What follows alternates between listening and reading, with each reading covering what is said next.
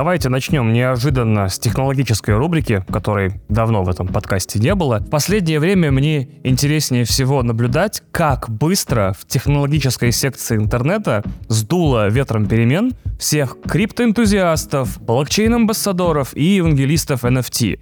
Теперь все спешно переквалифицируются в AI-экспертов и сторонников нейросетей. И я могу страшно ошибаться, но на мой личный, сугубо личный взгляд, это связано вот с чем. Криптовалюты были с нами около 12 лет, но до сих пор, вроде как, невозможно очень быстро и очень доступно объяснить всем людям, что это такое, насколько этим удобно пользоваться и какие у этого могут быть применения. Ну, кроме покупки нелегального говна. Так и с NFT. Что это такое? Какая от этого польза мне прямо сейчас? Что я могу с этим делать того, что не мог делать до сих пор, но очень хотел, но, возможно, не знал, что очень хочу и хочу сделать сейчас? И какие из моих рутинных дел вдруг внезапно станут выполняться быстрее? Видимо, никакие. А от всех этих новостей, что кто-то купил ссылку на картинку обезьяны за стоимость дома в красивом городе, мне ни тепло, ни холодно, и моя жизнь текущая не меняется. Ну, кроме осознания того, что у кого-то есть деньги на картинку с обезьяной. Повторюсь, возможно, дело не только в этом, но мне приятно считать, что все, что слишком долго и путанно объясняется очень неприятными людьми, скорее всего, тот или иной сорт мошенничества. Эта тактика может быть и поверхностная, но пока не подводила меня ни разу. Тем не менее, приходят внезапно довольно нейросети и говорят, «Воу, бро, привет, как дела? Я нейросеть, я чат GPT, Midjourney, Daily, Stable Diffusion и так далее. Тебе что нужно? Нужно? Тебе нужно написать курсач, может быть, или сделать обложку для альбома или подкаста. Может, копирайтинг какой-нибудь замутим. Логотипчик набросаем. Может быть, тебе темы для постов в интернете придумать. Нарисовать кибернетического хищника в силовой броне или медведя в свитере. Объяснить какое-то явление, дать его примеры. Нагенерировать тебе стихов или прозы. И самое главное, от запроса до видимого, может быть, неощутимого, невещественного, но видимого результата проходят считанные секунды. Вот у меня подписка на Midjourney, и я теперь просто со скуки вбиваю туда какую-нибудь дичь раз в день и смотрю на результаты. В основном это дизайны роботов, гигантских, всегда гигантских роботов, это для меня, и мультяшные лисички в вязаных шапочках, это для Кристины. Где в криптовалютных кошельках в этих вот NFT маркетплейсах, где еще было вот такое, чтобы ты нажал, и оно заработало. Не было такого. То-то же. Теперь забавно смотреть на другое. Забавно смотреть, как технооптимисты видят достижения нейросетей и такие «это заменит нам иллюстраторов, копирайтеров и бог весь кого еще. Все эти вот начинаются сладкие прогнозы будущего, в котором ничего никому не нужно создавать, потому что все уже создано, и дальше уже машины создают что надо из того, что мы уже насоздавали. То есть давайте не будем заблуждаться, нейросети, генерирующие картинки, генерируют их на основе миллионов других картинок, нейросети, генерирующие текст, создают его на основе миллионов других текстов. И тут, конечно, вопрос того, что плохих картинок больше, чем хороших, и плохих текстов больше, чем хороших тоже, поэтому, скорее всего, тот пул, из которого они берут свой материал, и изначально немного заражен, но это не важно, да? Значит, давайте аутсорсим все роботам, а сами будем жить в проклятом мире посреди общественного и климатического коллапса. Типа у нас будут войны, беженцы, войны с беженцами, смытые волнами города, плюс 60 летом с блэкаутами и браунаутами. Погуглите, браунаут — это когда от тепла выключается электроэнергия от жары. Пожары у нас будут, революции, массовый психоз на религиозной и конспиративной почве, но хотя бы нам, скорее всего, в этом безрадостном будущем ничего больше не потребуется писать или рисовать. Кайф, кайф, кайф, кайф, кайф. И лично для меня это такая же история, как после открытия радиоактивности э, Кюри. Люди первым делом решили, что вот, например, радий это здорово. Радий — это прикольно. Радий круто светится. Давайте использовать его в бытовых вещах. Например, в краске или в производстве посуды, косметика с радием. А, э, например, в зубной пасте радий был бы или в презервативах, как вот такие идеи. И на, начало века вообще было интересным временем, мне кажется. То есть ты доживаешь до 20 лет, а такой, йоу, чуваки, это знаете что? Это кокаин. Давайте пить его каждый день в газированных напитках и витаминных тонизирующих средствах. И не забывайте после того, как выпили достаточно кокаина, чистить зубы радиоактивной зубной пастой после того, как поели еду из своей радиоактивной посуды. Если вам вдруг покажется, что вы от этого всего немножко, чуть-чуть приболели, то у нас для вас есть отличное лекарство. Американские таблетки Blue Mass — это таблетки с 9000-кратной дневной нормой потребления ртути. Я удивлен не только тому, что наши прапрабабушки или прабабушки в принципе выжили, а тому, что никто из них не выработал от таких вот вещей, от жизни в такой среде, какие-то сверхспособности. Хотя, я подозреваю, у наших прапрабабушек точно была сверхспособность доживать до 30 лет, например. Э, офигенная сверхспособность. Так вот, мне кажется, что наши текущие нейросети в том текущем состоянии, в котором они есть сейчас, когда они пишут нам текстики и рисуют картиночки, это в переносном смысле светящиеся радиоактивные цветочки.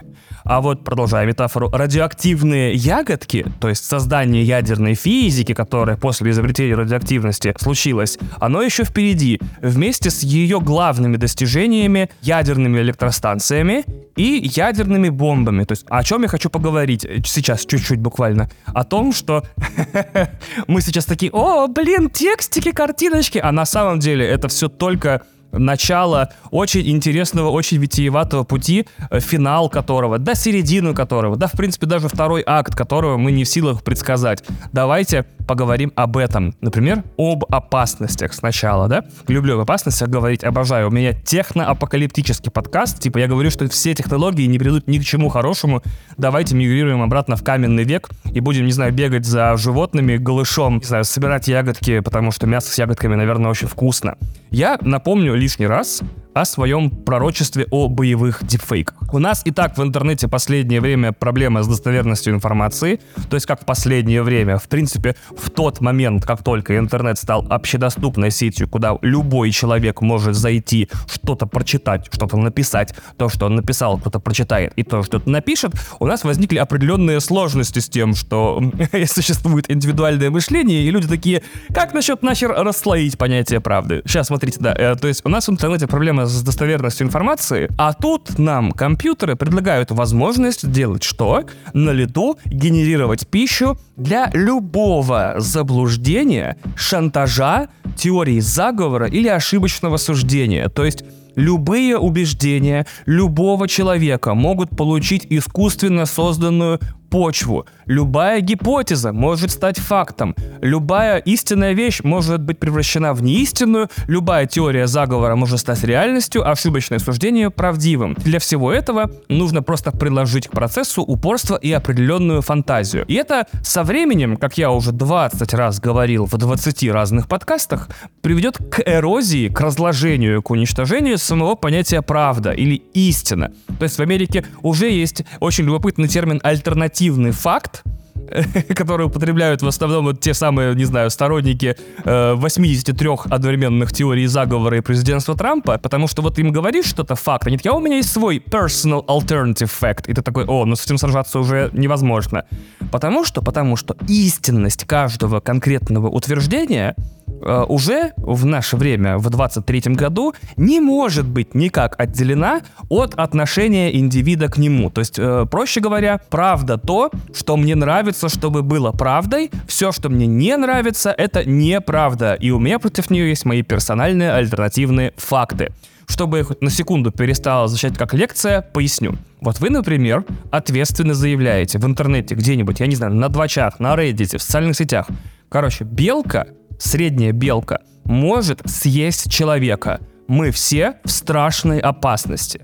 И чтобы вы не были голословным, нейросети генерируют вам фотографии людей, съедаемых одной маленькой белкой, очень агрессивной. Они же, нейросети, создают вам довольно внятный научный анализ этого явления, что, мол, да, белке, конечно, будет сложно 80-килограммового среднего мужчину съесть, но за пару недель она справится. За пару недель это получается сколько? Это 4 килограмма в день, хера себе белка. Ну ладно.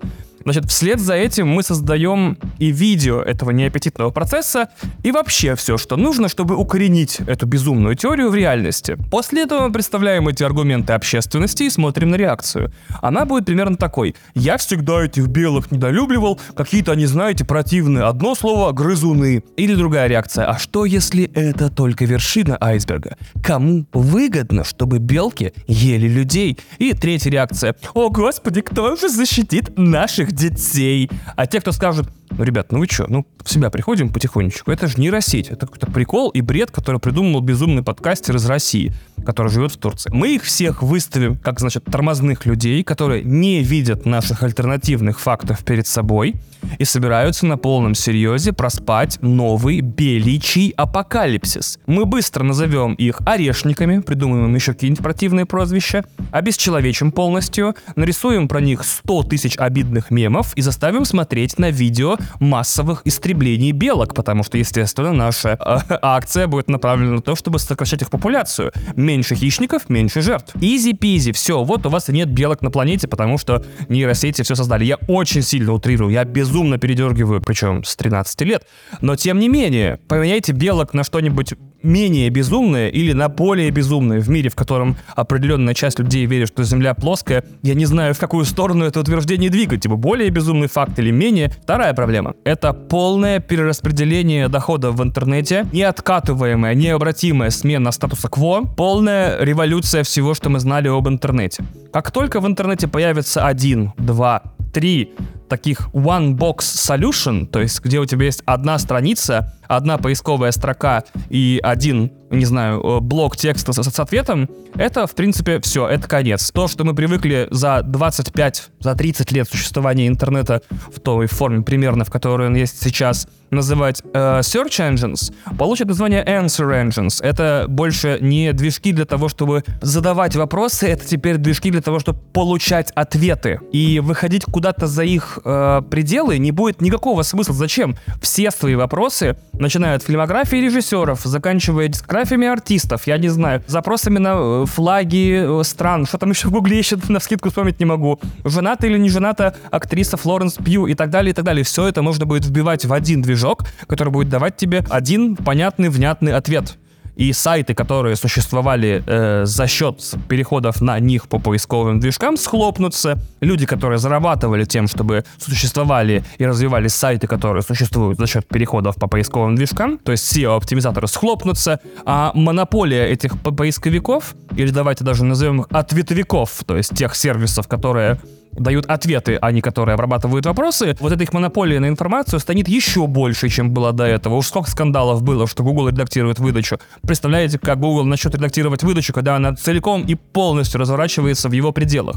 И контроль правительств за вот такими сетями и сайтами и сервисами после пары интересных инцидентов, которых я прям не могу дождаться, будет ужесточен. Все эти э, несчастные э, искусственные интеллекты будут значит, обрублены функции, зацензурированы. Но, к сожалению, ты не можешь убить прогресс. Если ты сжимаешь функциональность одного поисковика, ответовика, где-то люди из, и, ищут свои ответы в том сервисе, который не поражен цензурой, поэтому нас ждет очень много интересных вопросов, интересных ответов на них, и все это, половина из этого точнее, будет сгенерировано компьютерами, и будет очень любопытно посмотреть на интернет лет через, ну давайте, например, 5. А третья проблема еще интересней. Если чат GPT я прям вот пользовался, проверил и утверждаю это сознанием дела, может за 5-10 секунд, иногда даже быстрее, сгенерировать несколько абзацев абсолютно внятного текста на основе запроса из трех предложений, в том числе выполнив, собственно, все условия, которые в этих трех предложениях перечислены, это приводит нас к крайне интересной точке развития интернета. Если чат GPT вместе с Midjourney станут лучше, а они станут, и генерация текста и картинок станет доступнее, дешевле и проще, а она станет, и если подобным же образом нейросети станут генерировать видео, музыку, человеческую речь и все что угодно, вплоть до кода, а они абсолютно точно станут, то мы придем в интереснейшую точку развития интернета. Получится, что контент, который можно вот так вот моментально получить по одному запросу, целиком и полностью обесценится в производстве. То есть у нас будет полный интернет сайтов, которые на ходу генерируют целые страницы, более того, целые нарративы, целые, я не знаю, альтернативные вселенные под запрос пользователя, каким бы он ни был, без каких-либо участвующих в этом процессе людей. И процесс этот будет более-менее одинаков для запросов типа порно с единорогами, как изготовить взрывчатку. Мой президент инопланетянин. По всему этому можно будет получить исчерпывающую информацию с видеоматериалами, с подкастами, сгенерированными на ходу, с, не знаю, с рецептами, с видеоинструкциями и так далее. Теперь к чему это приведет, собственно, да? Давайте немного отвлекусь. Во вселенной видеоигры Киберпанк 2077 есть крутейшая история, которая очень сильно меня впечатлила, когда я эту игру проходил. Это история про Crash.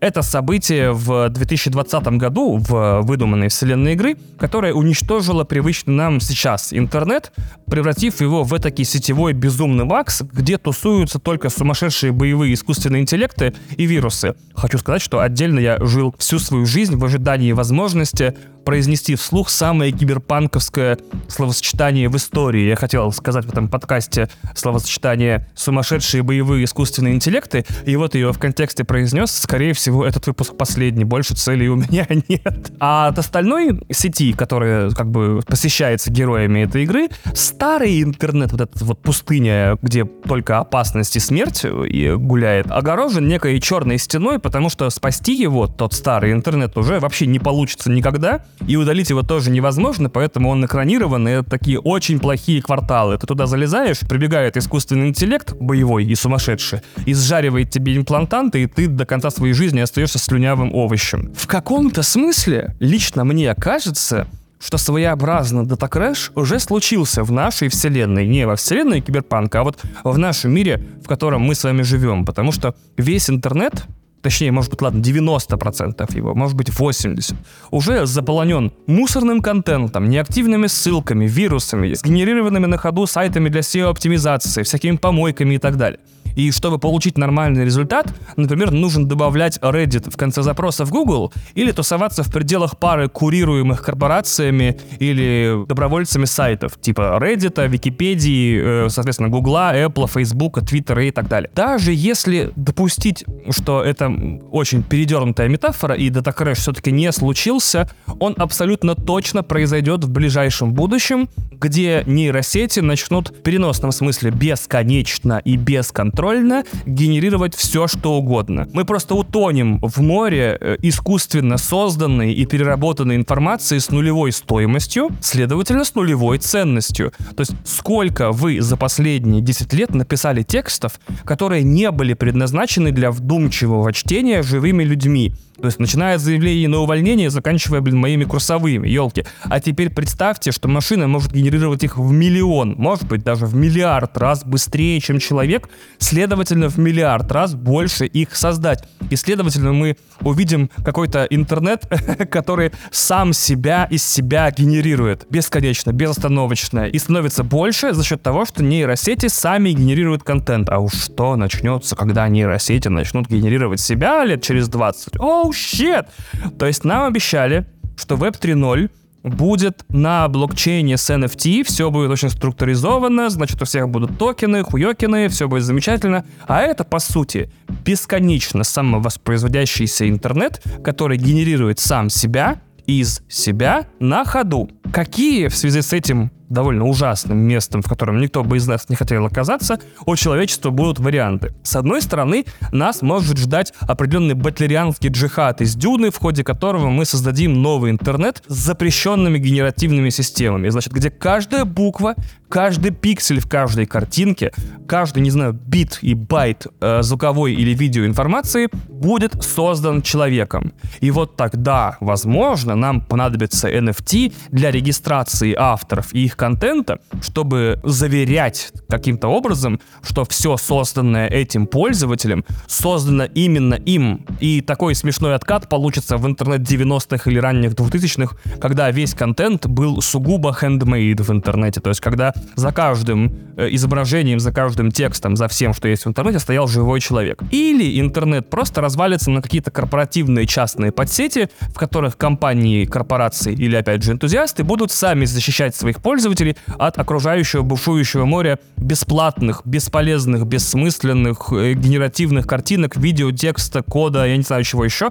То есть как раз в то превратится интернет, что мы уже имеем сейчас в каком-то зачаточном виде. Теперь давайте поговорим о ядерных электростанциях. То есть есть же еще ядерные электростанции. То есть вдруг все вот эти нейросети, алгоритмы и искусственный интеллект принесут нам какие-то хорошие вещи, правильно? Какие-то оптимистичные прогнозы могут же быть в этой ситуации, правильно? Вот, например, Палмер Лаки, изобретатель шлема Oculus Rift виртуальной реальности, сходится с э, писателем Ювалем Ноем Харари, футуристом, по поводу другой версии будущего, в отличие от той, которую я описал раньше. Если вы не в курсе, а вы наверняка не в курсе, то Харари в своей книге Homo Deus, прости господи, говорит, что человек будущего будет отличаться от человека прошлого тем, сколько алгоритмов и AI какого качества он сможет пустить в свою жизнь. Алгоритмы будут, которые планируют твое время, твои дела, твои финансы, твое питание, твое здоровье, твою жизнь, твоих друзей, твою вторую половинку, твой брак, твое рождение и даже твою смерть.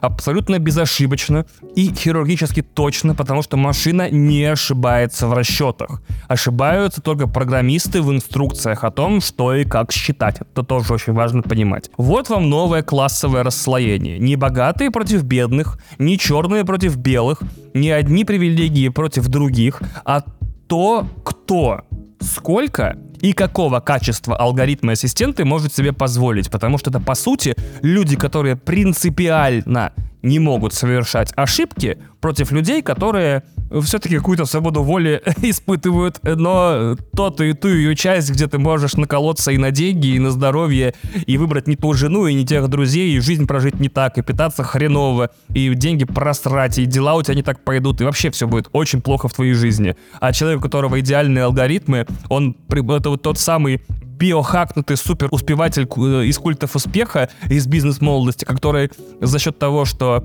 окружил себя лучшими программами, не совершает ошибок, не делает ничего неправильно, все его решения взвешены, потому что за ними стоят моментальные э, суперточные расчеты и почти стопроцентная прогнозируемость. Просто представьте, другими словами, что у некоторых людей будет вторая глава, которая считает в миллион раз быстрее, имеет моментальный доступ к любой информации, то есть прям архивного качества, умеет организовывать ее любым возможным способом и делать из нее любые выводы по заказу владельца, а также еще и перерабатывать его, ее, эту информацию, в новую информацию, создавать новые картинки из старых, создавать новые видео из старого, создавать, не знаю, все что угодно из чего угодно. И это уже будет не помощник человека, это вот наша белковая новая голова из органики будет атовизмом к этой новой цифровой со временем. Этот прогноз звучит очень интересно, потому что Лаки открытым текстом говорит, что любая компания, чем бы она ни занималась,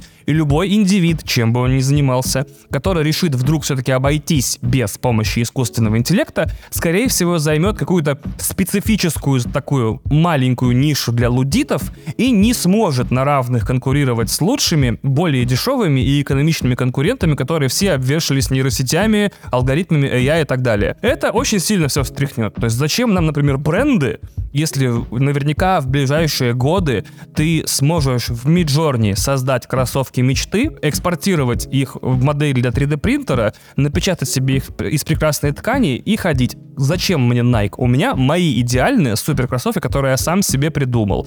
И вот зачем нам нужны будут хотя бы бренды? То есть я думаю, они уже там такие, господи, о, впереди очень безрадостное будущее, нам нужно тысячи юристов новых, которые будут защищать нас от э, 3D-принтовых клонов из нейросетей. Это вот, например, бренды пострадают, да? Что будет с государствами, что будет с экономикой, что будет со всем? Это, конечно, очень интересный вопрос. Или вот мой пример. Вот, например, обложка для этого подкаста сгенерирована нейросетью.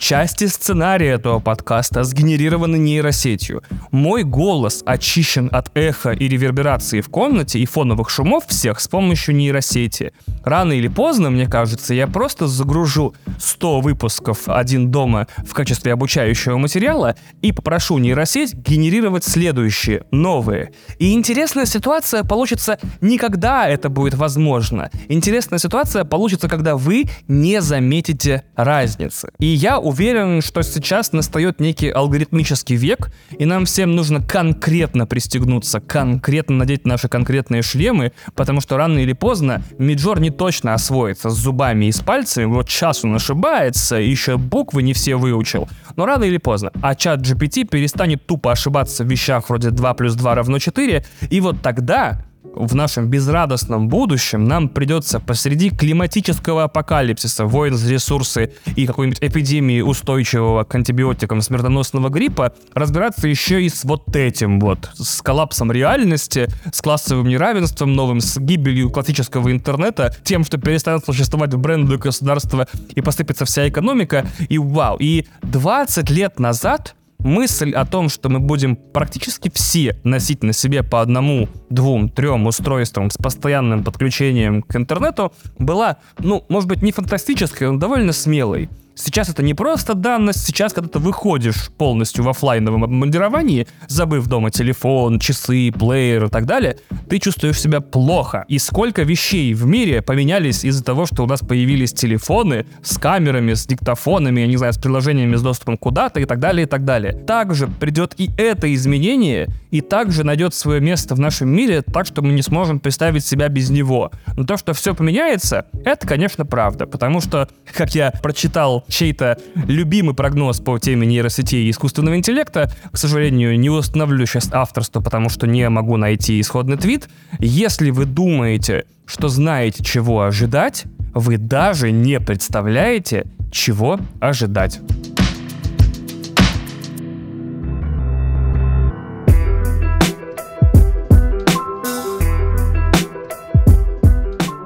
Теперь хочу выступить в жанре «Ваня комментирует новости». Терпеть этот жанр не могу, но прям тут не могу стоять заранее, простите, и отказать себе тоже не могу.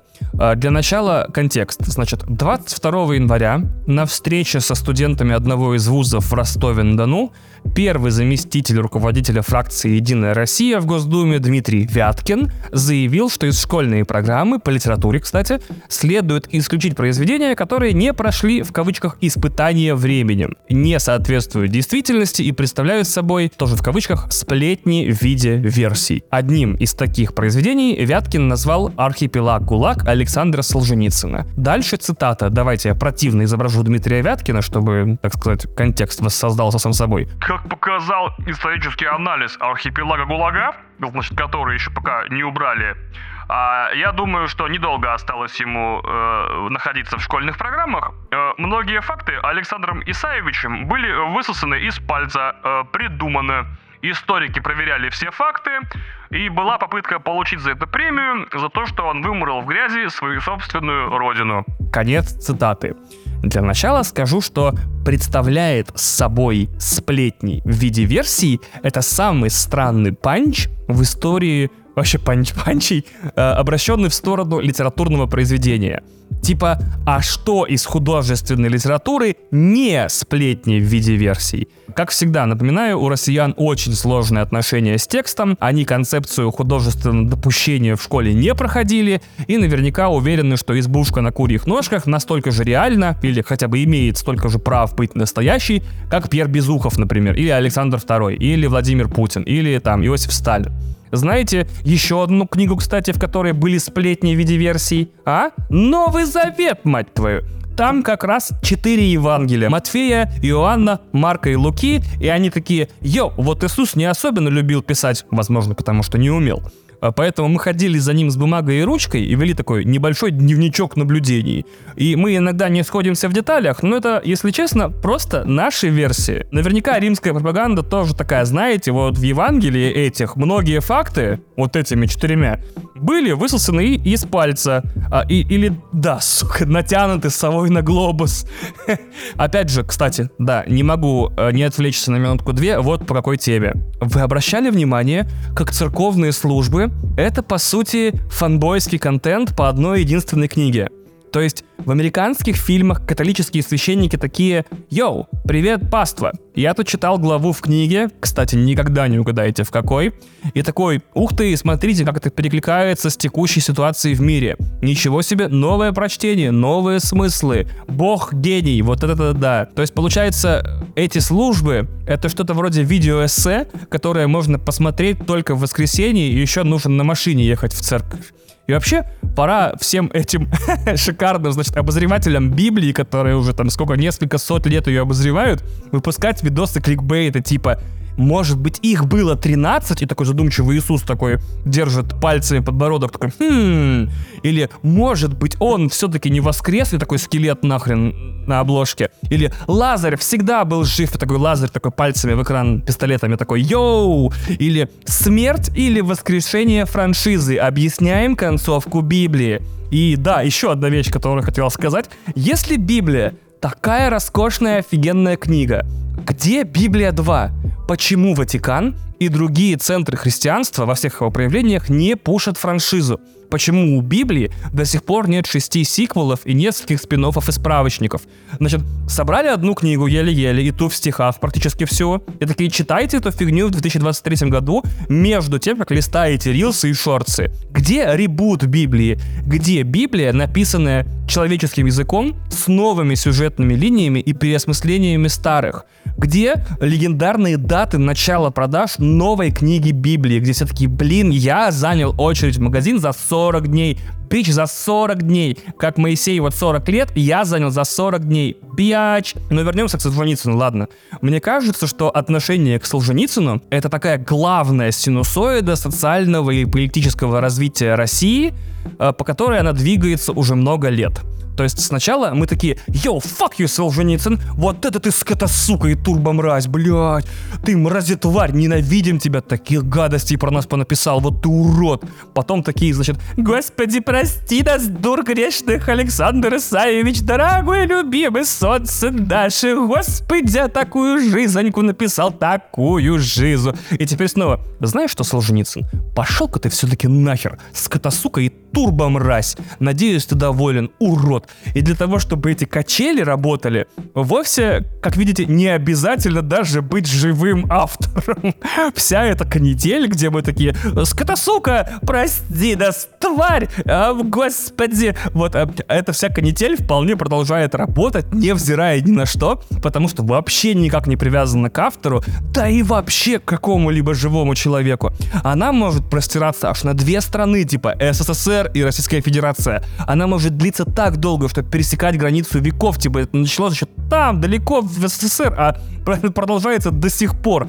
Мне кажется, что она привязана к уровню, блин, не знаю, как сформулировать, типа стабильности. То есть есть еще и косинусоида Сталина, и если через эти две штуки объяснить историю России за последние там 70, может быть 80 лет, многие вещи станут понятнее. Что у нас есть синусоиды Солженицына, и противонаправленная ей получается, ну там, это не совсем правильный термин, косинусоида Сталина. Блин, я гуманитарий, почему я использую тригонометрию в подкасте? Ну вот так. Мне кажется, что Россия навсегда заперта в синусоиде Солженицына и косинусоиде Сталина. И она обречена вечно циклически развиваться из кромешной темени и нищеты обратно к успеху, признавать ошибки прошлого, хвалить Солженицына, ругать Сталина, наращивать свои амбиции, богатство, ресурсы снова, снова находить в себе силы, уверенность и то, что евреи называют хуцпа, угрожать всему миру, огребать за эти амбиции пиздюлей, улетать обратно в темень нищету, безумие, хардкор, оттуда вот из ада практически ругать кулачком Солженицына и хвалить Сталина. И эту цепочку не разорвать, потому что для этого нужно выдохнуть, остановиться, перестать по этим горкам кататься и признаться самим себе, в том числе мне, русскому, во многих очень неприятных вещах. Хотя бы, например, в базовых. Например, что первый свой танк страна должна производить, строить и собирать только после того, как последний ее гражданин построил собственный теплый туалет с канализацией. Хотел в конце этого выпуска поделиться личной историей, потому что, а почему бы и нет? Если вы не знали, меня отчислили из универа в 2009 году с четвертого курса филологического факультета Кольского филиала Петрозаводского государственного университета. Господи, это кошмар какой-то. И это пустило всю мою жизнь в совершенно новом и довольно неожиданном направлении. Например, разумеется, меня отрезали от финансового довольствия родители по довольно логичной причине. Так или иначе, по своей воле или нет, ранее, раньше или попозже, ты вот и вышел в самостоятельную жизнь работой не смог научить учиться, научись работать. И я такой, окей, начинаем хаслить. И в какой-то момент в моей жизни, буквально через год-два после отчисления, я начал за деньги переводить ученикам технических специальностей моего университета так называемые тысячи. Это технические тексты, которые требуется переводить, кажется, с английского на русский или с русского на английский, я не помню, для зачета по английскому. И называются они так, тысячи, потому что достаточный объем для зачета измеряется, кажется, в тысячах знаков, не в тысячах слов, в тысячах знаков. И одна из моих любимых особенностей этой работы заключалась в том, что проверяла эти тысячи у этих технарей именно та преподаватель, которая годом раньше очистила меня из универа. И предмет, который я не сдал, назывался теория и практика перевода. Как говорится, ура, ирония.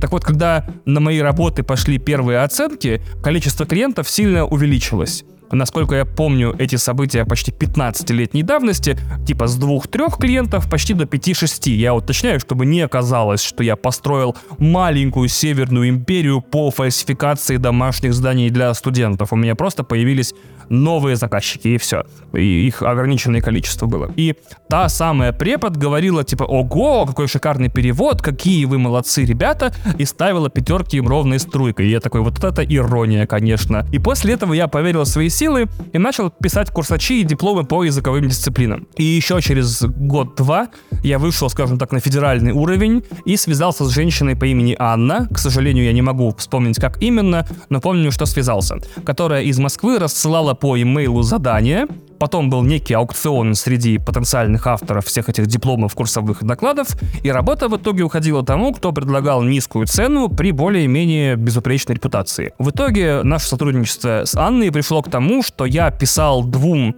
выпускницам МГЛУ, Московского государственного лингвистического университета, дипломы на английском языке по темам, если я правильно помню, перевод судебной лексики на основе литературных произведений и перевод имен героев сказочных произведений тоже. Обе эти работы дипломные на английском языке в Московском государственном лингвистическом университете приняли на 4, так что я, по крайней мере, успокоился сам и как бы закрыл гештальт дважды, засчитал себе два диплома вместо нуля. И вот с тех пор прошло 11 лет, я не шучу, я сейчас сходил посмотреть даты отправленных писем справками и финальными вариантами этих дипломов. Они у меня, кстати, лежат до сих пор в гмейле в архиве, смешно. И время от времени Анна все еще ставит меня в копию для предложения работы с другими учениками языковых факультетов. Письма от нее продолжают приходить. И где-то вот 8-10 лет назад назад. Эти письма приходили по одному, два, может быть, три в неделю, а теперь у меня вот когда недавно получил от нее письмо, неделю назад примерно, у меня было ощущение, что это было первое письмо за год. То есть, возможно, нужно посмотреть цифры учащихся на языковых факультетах за прошлые 10 лет, может, их реально стало в 100 раз меньше. А во-вторых, очень интересно было все эти 11 лет получать письма с заданиями и в голове продумывать свой ответ Анне, что за те 11 лет, которые прошли, моя жизнь сильно изменилась, а она продолжает как бы присылать мне эти задания, не ожидая ответов, но как будто заставая меня все в новых и новых жизненных обстоятельствах. И каждый раз, видя ее письмо за эти 11 лет, я как бы думал, может ей по приколу ответить что-нибудь. И я подумал, как бы эти ответы выглядели. Анна, я не могу сейчас приступить к работе, потому что занимаюсь разработкой первой в жизни рекламной кампании, для провинциального провайдера, где уже успешно работает несколько лет или позже. Анна, я поднял свой собственный микробизнес по ремонту электроники и решению всяких мелких вопросиков с техникой. Я нормально.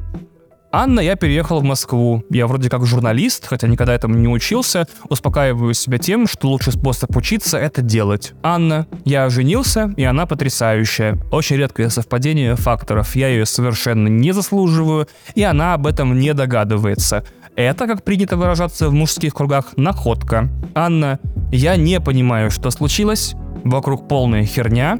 Я совершенно не знаю, что происходит. Анна, пожалуйста, помогите, мне очень страшно. Анна, пожалуйста, скажите, что все будет хорошо. thank you